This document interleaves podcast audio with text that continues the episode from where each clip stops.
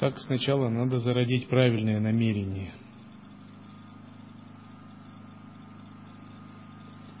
Когда мы слушаем учение, выразить санкальпу. Несомненно, я буду слушать учение ради своего блага и блага всех живых существ.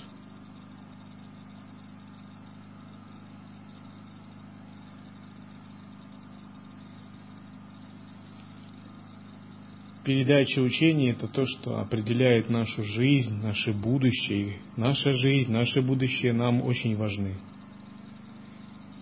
Поэтому, когда мы слушаем учение, надо зародить такое внимательное, серьезное отношение. Сформировать правильную мотивацию. Правильная мотивация, когда мы следуем учению, основана на четырех осознанностях. То есть нам нужна мотивация для того, чтобы следовать по пути. Четыре осознанности – это самое начало, это не конец.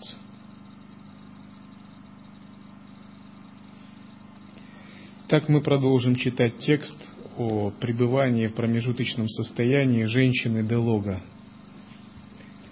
Описание суда ямы, низших измерений и судьбы живых существ.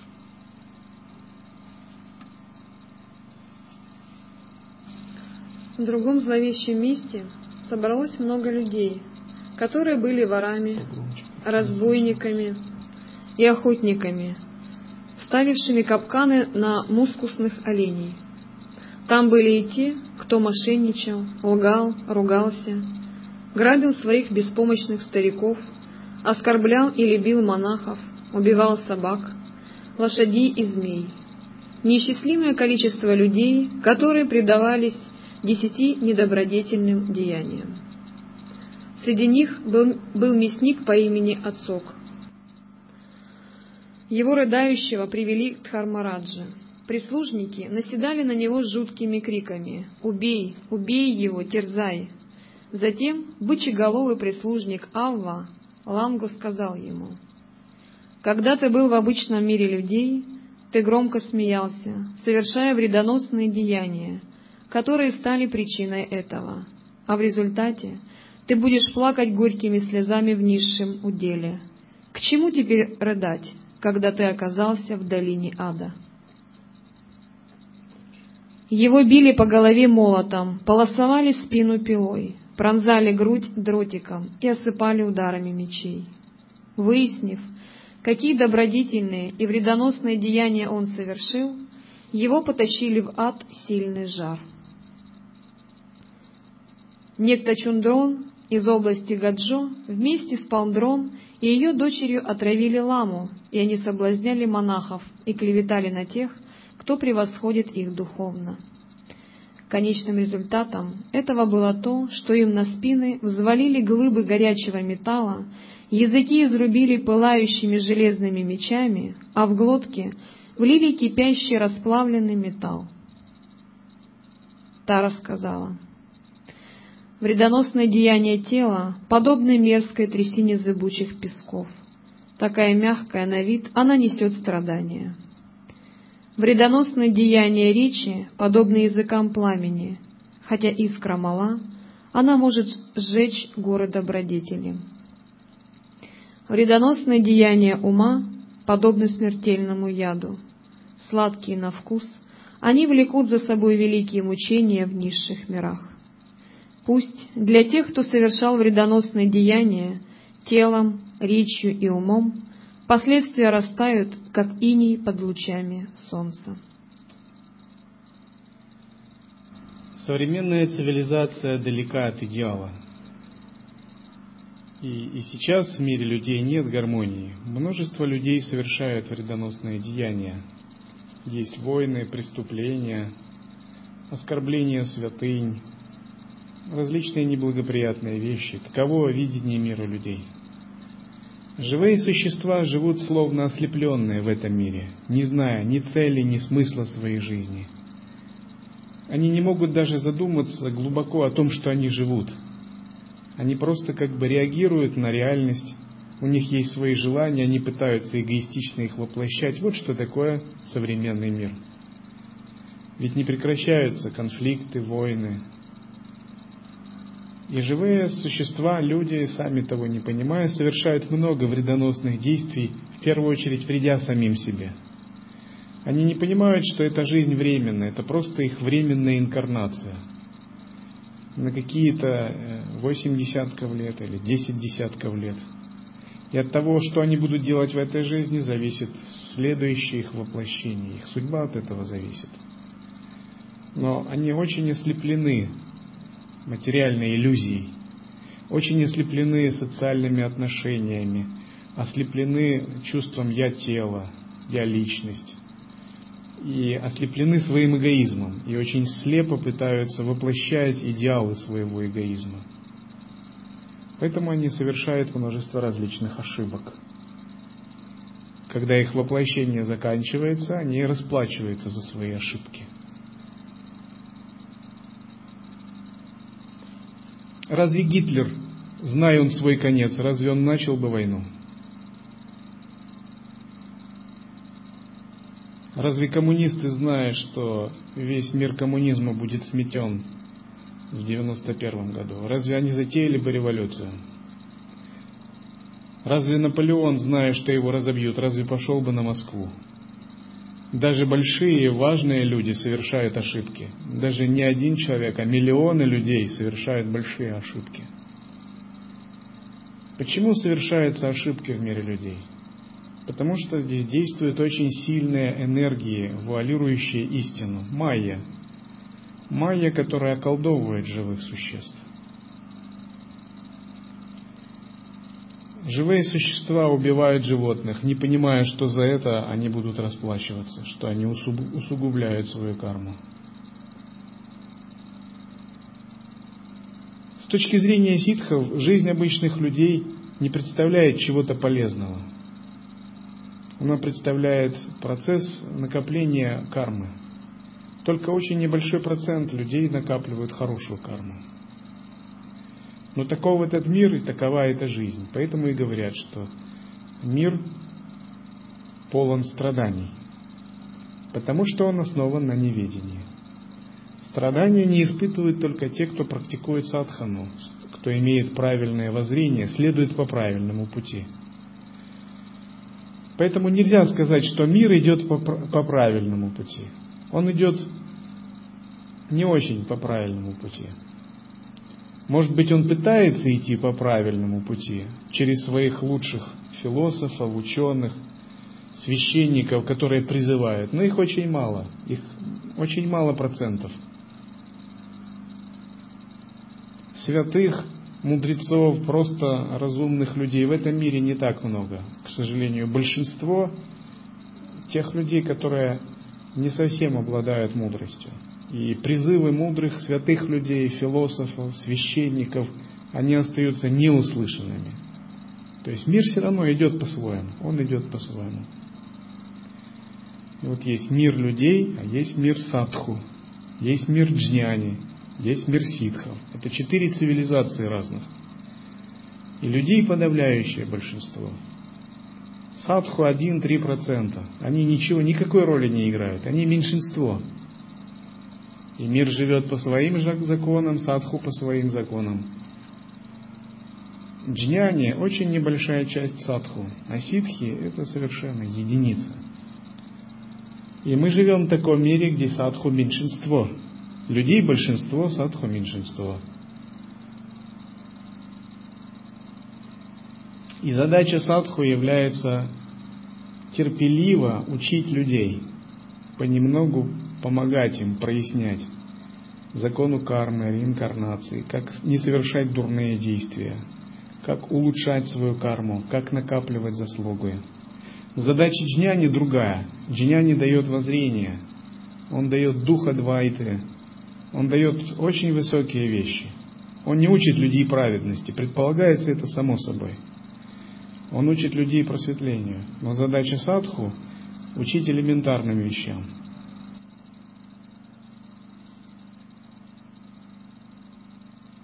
Некто по имени Аргонг из области Баронг склонил супругу учителя сбежать с ним, но оба умерли и стали скитаться во владениях Ямы. я видела, как владыка смерти Яма назначает им различные наказания. Пожиратели плоти рвали на куски их тела. Боль, которую они испытывали, была беспредельна. Затем пришел, одетый в белый учитель, с распущенными волосами.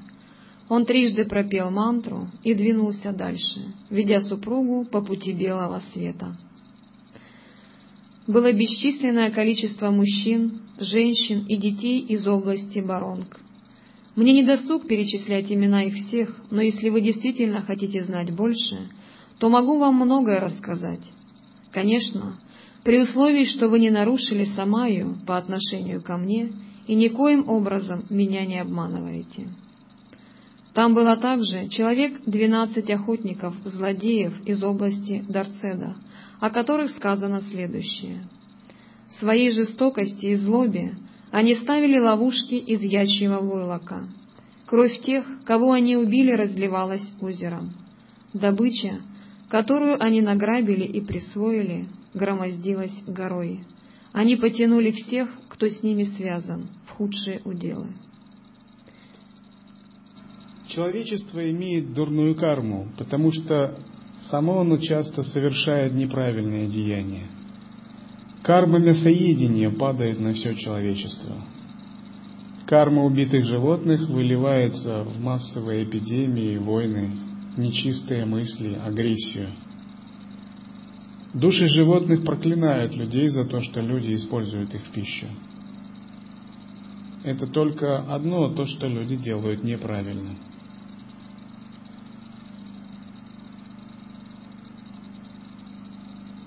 Если бы все люди отказались от употребления мясной пищи, многие бы болезни исчезли сами по себе. Не нужно было бы разрабатывать вакцины и прочее. Их просто бы не было в видении людей потому что э, многие болезни просто являются следствием проклятия духов животных, следствием такого видения. Заглянув в письмена, Ава Бычеголовый сказал, «Ради семейства Гья Тругло эти люди ножами проливали кровь людей в двух больших областях. Это зачинщики, виновные в убийстве многих людей. Они совершили столько вредоносных деяний, что я даже не могу их все упомянуть. С ужасным ревом «Убей их, убей!» Терзай, терзай их, прислужники владыки смерти увели их, всех, понурившихся в ад сильный жар. После оставления тела обычные люди, не, неразвитые, практикующие, не могут контролировать свое тонкое тело. Их тонкое тело подпадает под власть владыки тонкого мира, Дхармараджи, под власть духов, управляющим тонким миром. И магическая сила духов такова, что такое существо не может ничего сделать. Если они захотят, они его остановят, парализуют взглядом. Захотят, зацепят арканом, потащат за собой. Захотят, причинят ему страдания, страдания его уму и тонкому телу человек оказывается во власти духов, во власти божественных существ после смерти. Здесь на земле тоже есть власть. Например, власть губернатора, власть главы районной администрации, различных силовых структур. Но эта власть дает определенную свободу. В тонком мире тоже есть определенная власть. Это определенная сила определенных энергий Вселенной. И человек после оставления тела часто оказывается целиком в этой власти. Его судьбу уже решают не люди, и он сам тоже не решает свою судьбу. А эти могущественные силы, они решают его судьбу. И когда они решают его судьбу, они заглядывают в его хранилище его память, хранилище его кармы.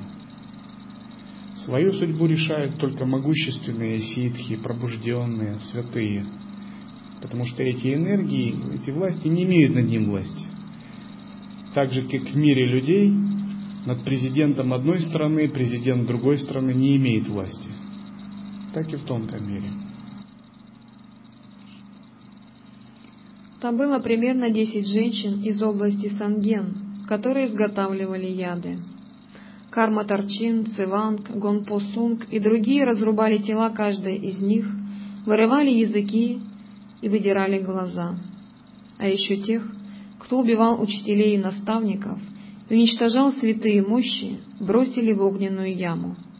Под каждым ударом железных молотов размером с дом, которыми размахивали ужасные прислужники владыки смерти, их плоть и кости разлетались в дребезги.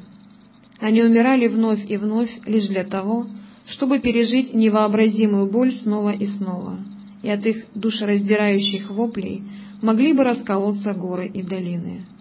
Все взывали ко мне, «Дуджом, Дралма, скажи для нас мантру». Что до меня, то я чувствовала непостижимое сострадание и пела мантру. Я пошла дальше, пока не встретила четырех мужчин, мясников из Ганзе в области Хор. Одного звали Пучунг, другого Буджа, имена еще двоих я точно не помню. В то время, как многочисленные прислужники с ячьими головами по очереди разрубали им шеи пылающими мечами, они кричали мне, что переживают следствие того, что убивали беззащитный скот. Они снова и снова испытывали невообразимую боль умирания и оживления. С состраданием я пропела мантру и помолилась благородной и достопочтимой богине Таре, чтобы эти четыре мясника освободились от страдания. Они сказали мне, «Пожалуйста, выведи нас из этого места». Я направила их на путь белого света, ведущий к горе Патала, и радостные они скрылись из виду. Там было много тысяч кузнецов из обычного мира людей. Их тела были засыпаны кучами угля размером с гору Сумеру. Их испепеляли в пламени, которое сжигало, не отделяя плоть от костей, и били железными молотами размером с гору Сумеру. Затем их хватали железными клещами и снова жгли. Сожженные тела становились цвета железа. Их разбивали на куски и ковали в кузнице. Затем их жгли, как раньше. Их тела пронзали тонкими, огромными мечами, которые можно носить лишь на спине, и затем оттаскивали цепями из раскаленного железа. Потом их снова жгли, и все повторялось. Это было такое ужасное зрелище, что я чуть не лишилась чувств. Я спросила прислужников, какие деяния привели к такому конечному результату.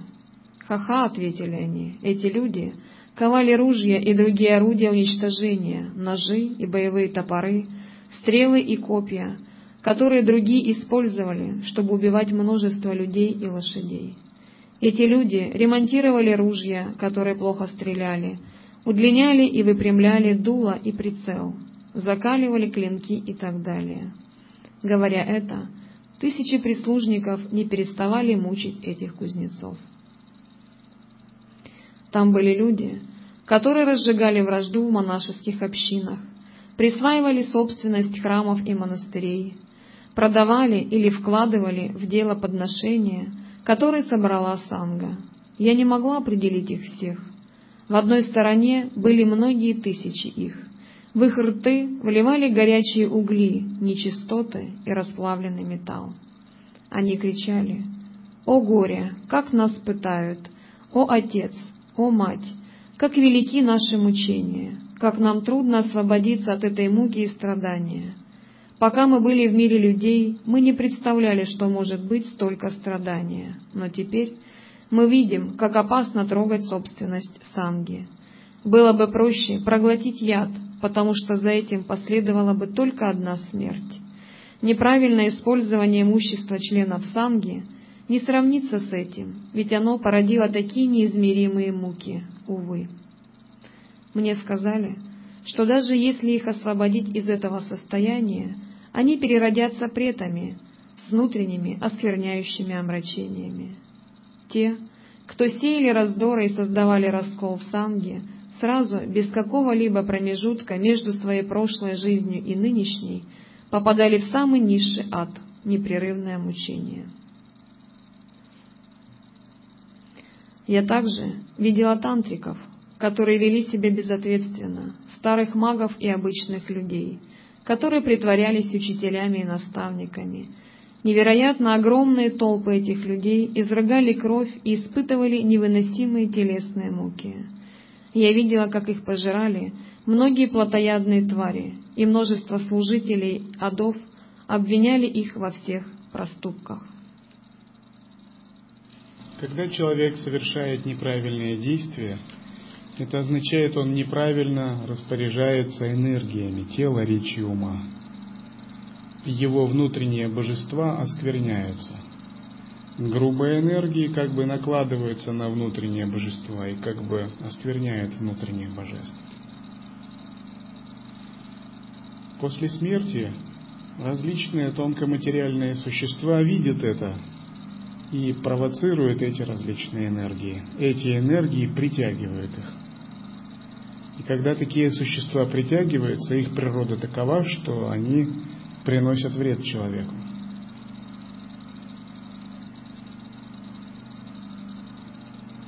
Что такое неправильные действия? Это то, что вызывает омраченное состояние.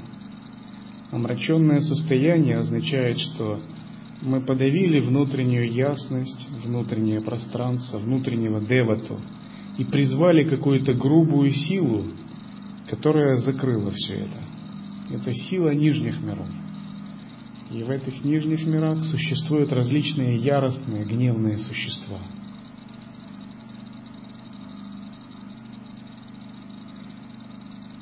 Неправильное действие означает, что нарушается сам йога в отношении энергии, речи и ума. Я Мадхармараджа передал следующее – почтенные учителя, наставники, монахи и монахини этого мира легкомысленно полагаются на многих гуру, не проверив их. Они не хранят своих обязательств самай, и тем самым те превращаются в груз, который утянет их в миры ада.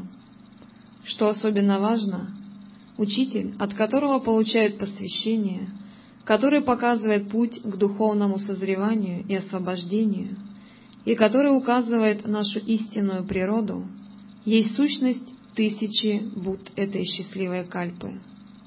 Тем, кто огорчает своего учителя или не слушается его, кто сеет раздоры среди духовных друзей, братьев и сестер, с которыми вошел в одну мандалу и ту же линию преемственности учения, не поможет никакое количество заслуг.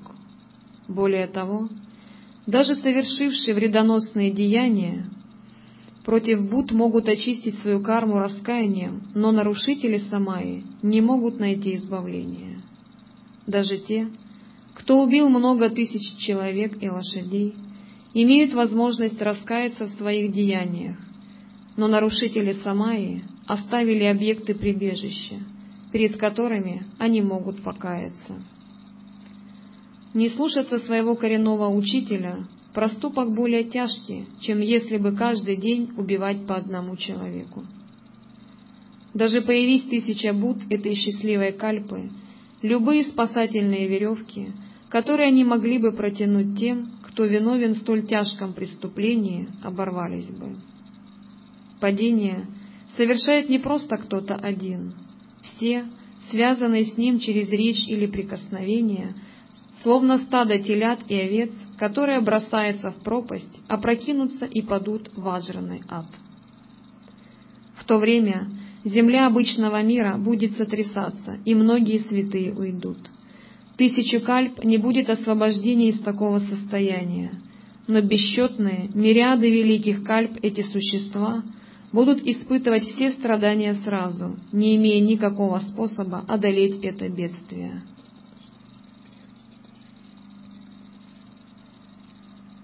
Продолжая свой путь по Адам, я пришла туда, где стояли перевернутые вверх дном примерно 18 медных котлов. Я поинтересовалась, почему эти удивительные вещи стоят вверх дном. Тогда Ава, бычеголовый, перевернул самый меньший из них, но такой большой, что понадобилось бы 18 дней, чтобы объехать его вокруг верхом на коне. Внутри было много слоев крови. Потрясенная, я вся дрожала, а сердце мое пылало. Он сказал, «То, что в этом году котлы лежат вверх дном, означает, что многие учителя отправились в чистые земли, забрав всех, с кем у них была связь. Для них не будет падения назад в круговорот бытия.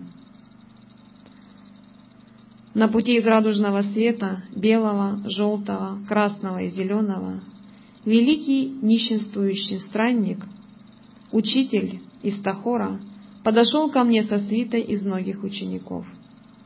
Он пел такую песнь. «Я не вижу мира адов, лишь вершины чистой земли, Дхармадхату. Я не вижу ямы Дхармараджи, лишь Дхармакаю Самантабхадру. Я не вижу воинств гневных прислужников, лишь мирных и гневных божеств Мандалы. Я не вижу светлых и темных детей кармы, лишь самовозникающую энергию запредельного знания и искусного метода. Я не вижу мирян, монахов или монахинь, лишь чистую землю всего обширного простора вселенской чистоты. Я не вижу конечных плодов благих и неблагих деяний, лишь энергию естественного состояния. Я не вижу различий между теми, у кого есть связь, и теми, у кого ее нет. Вижу лишь то, что все неким образом связаны. Я не вижу высших и низших миров существ, лишь изначальную чистоту сансары и нирваны. Скорей, скорее все за мной. Когда он это пел, свет из его сердца сиял, как лунный луч. В тот же миг этот свет наполнил все миры ада, и звуки страдания и крики вдруг прекратились. Служители адов озадаченно таращили глаза. Даже Дхармараджа исчез на краткий миг. Учитель прошел, ведя за собой в чистую землю тысячи двенадцать существ, независимо от того, была у них с ним связь или нет. Я поклонилась, сделала подношение, вновь и вновь подтверждая свою веру и радость. Досточтимая Тара тоже сложила ладони и сказала, «Это известный учитель». Потом появился другой учитель, некто Дардже, тело которого излучало ослепительное сияние. Его окружала свита из множества дак и дакини. Из его уст послышались такие слова. «Молюсь у ног великого святого с горы Ландхак, Ландхрак, обретшего свершение. Я, Дордже, с безыскусным воззрением, с незамутненной медитацией, с безошибочным поведением, с непоколебимой целью. С раннего возраста я следовал за великим святым, обретшим свершение. Я довел свою жизнь и свою практику до их завершения. Всех тех, у кого есть связь со мной, я направил на путь всеведения. Ныне все, кто обладает верой в Падмадундула, великого и обретшего свершения святого, и в меня, старика, должны отправиться со мной на малый континент, на достославную гору. При этих словах воссиял свет и заполнил восемнадцать миров ада. Затем учитель повел примерно двадцать тысяч людей, учителей, наставников, монахов и мирян, даже нищих и слепых, в землю медноцветной достославной горы на малом континенте. Святые, достигшие единого вкуса, не переживают промежуточное состояние, подобно обычным людям, не видят яму, не видят адских измерений. Они способны испускать свет. Они способны проявить магическое, иллюзорное, пустотное божественное тело в облике Деваты. И, свет, просветлять умы живых существ, уводить их за собой из омраченных состояний. Умы живых существ в промежуточном состоянии чрезвычайно запутаны, поэтому они испытывают адские видения и реальность этих видений, страдания, адов и прочее. Но умы святых в промежуточном состоянии яркие и ясны, поэтому они могут их освобождать.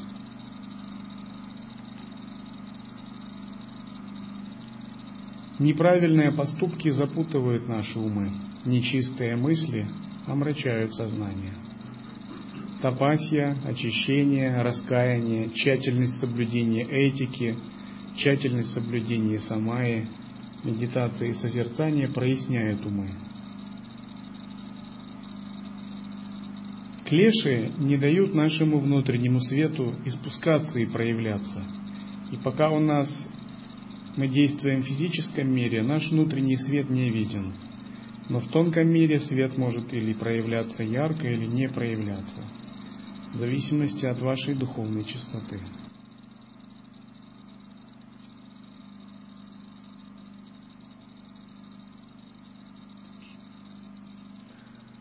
Среди многих мужчин и женщин из общины Сато был человек по имени Вангьял, который тащил на спине Малу из семян Бодхи размером с гору.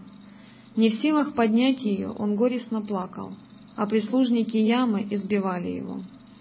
Я спросила тигроголового прислужника, какие деяния привели к такому результату. Тот ответил, «Этот человек побил странствующего паломника, просветленного йогина, на дороге в Циву и силой отнял у него малу и все другое имущество. Был еще некто Аше, одетый в темно-бордовое, который жил в области Гакок. Он клеветал на многих учителей и святых, духовных наставников, обманывал, будто читает священные тексты, и много раз брал деньги за чтение священных текстов, никогда его не читая. Его язык был вырван изо рта. По языку, который был размером с лук, ходили железные буйволы с острыми рогами. К рогам были прикреплены раскаленные железные плужные лемеха, которыми быки пахали это поле. Боль этого человека была безмерной. Обезьяноголовый прислужник говорил ему, «Слова просветленного подобны исполняющей желания драгоценности — не бери плату за них и не продавай их другим. Речь учителя подобна хрустальному сосуду. Не бросай его в грязь и тину, но обращайся бережно. Превосходнейшая речь гуру подобна целебному океану. Не сиди на берегу, умирая от жажды. Обманывать, будто читаешь тексты, все равно, что выдавать медь за золото, но золотом она не станет — ты же мучаешься вот таким страданием. И пока этот прислужник говорил, быки вновь и вновь пахали. Итак, теперь надо зародить санкальпу.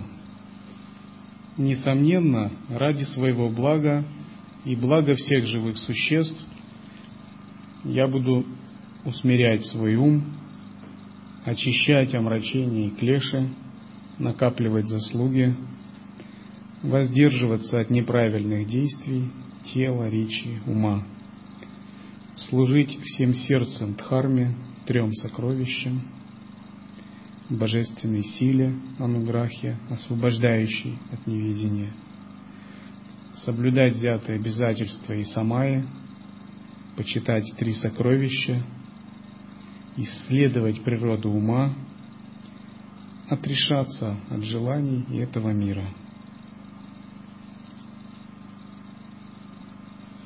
Такую санкальпу надо выражать постоянно, каждый день. Каждый день надо очищать ум от нечистых мыслей. Тот, кто, живя в монастыре, порождает нечистые мысли и держит их, он упадет в ад. Потому что, находясь в том месте, где ведется практика, кармические реакции идет еще сильнее. Нечистые мысли – это омраченное состояние. Каждый день надо делать самскара шутхи, очищать нечистые мысли, очищать, очищать их. Тот, кто утвердился в самоосвобождении и созерцании, он их очищает силой присутствия. Но как быть с теми, кто не утвердился в самоосвобождении? Им надо делать самоосвобождение силой самскара шутхи, силой раскаяния. Каждый день надо заряжать решимость практики. Это правильный подход. И все это, когда вы так делаете, это можно назвать мотивация. Правильная мотивация.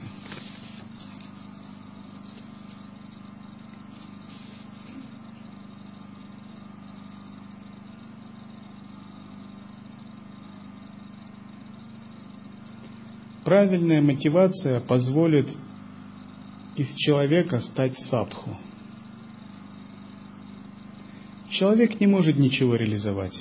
Он ограничен по своей природе. Человек – это человек. Сколько бы он ни практиковал, ни применял методы йоги, он останется человеком со своей кармой и ограничениями. Но садху может стать джняни, может реализовать многое. Садху имеет веру, иметь благословение –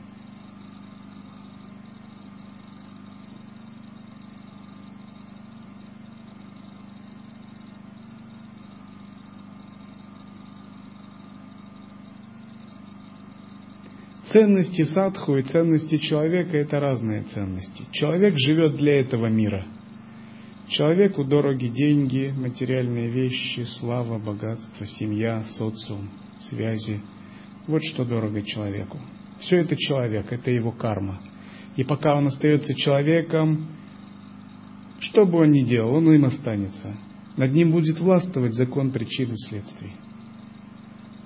Ценности садху другие – его не волнуют ни деньги, ни богатство, ни слава, ни связи, ни семья, ни отношения. Он ищет цели иного мира, его иной мир интересует.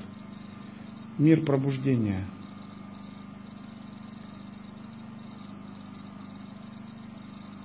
Это называется вайрагья, непривязанность, отрешение, качество садху. Многие люди одевают одежды садху, носят знаки садху, а, стремятся подражать садху искренне, но остаются в душе все равно людьми, потому что желания их не оставили, надежды, цепляния, страхи не оставили, цели этого мира их еще не оставили. И они делают много упражнений, изучают то и это, но не получают результаты и думают, что не так, что я делаю не так. Просто они еще остаются людьми, они еще не стали садху. Идеалы садху не стали их природой. Они хотят, оставшись людьми, достичь того, чего достигают садху. Разве это возможно? Это все равно, что оставшись курицей, хотеть летать как орел. Курица не может летать, у нее курица тело. Курица может перелететь максимум через забор.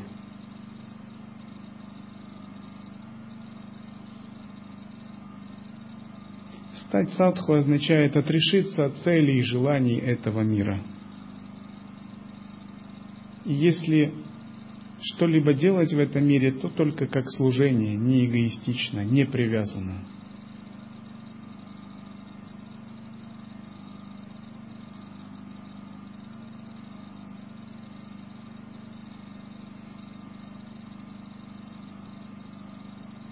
Но бывает так, что человеку самому трудно стать садху. Много кармы, память тонкого тела, привязанности, желания. И он сам на своей энергии не может от этого избавиться. Тогда он должен молиться, призывать существ превосходящих их, призывать их благословения, молиться Иштидевате, нераздельным с гуру молиться святым, призывать Ануграха Шакти, силу благословения божественных существ. И эта сила благословения сделает за садху ту работу, которую он не смог сделать.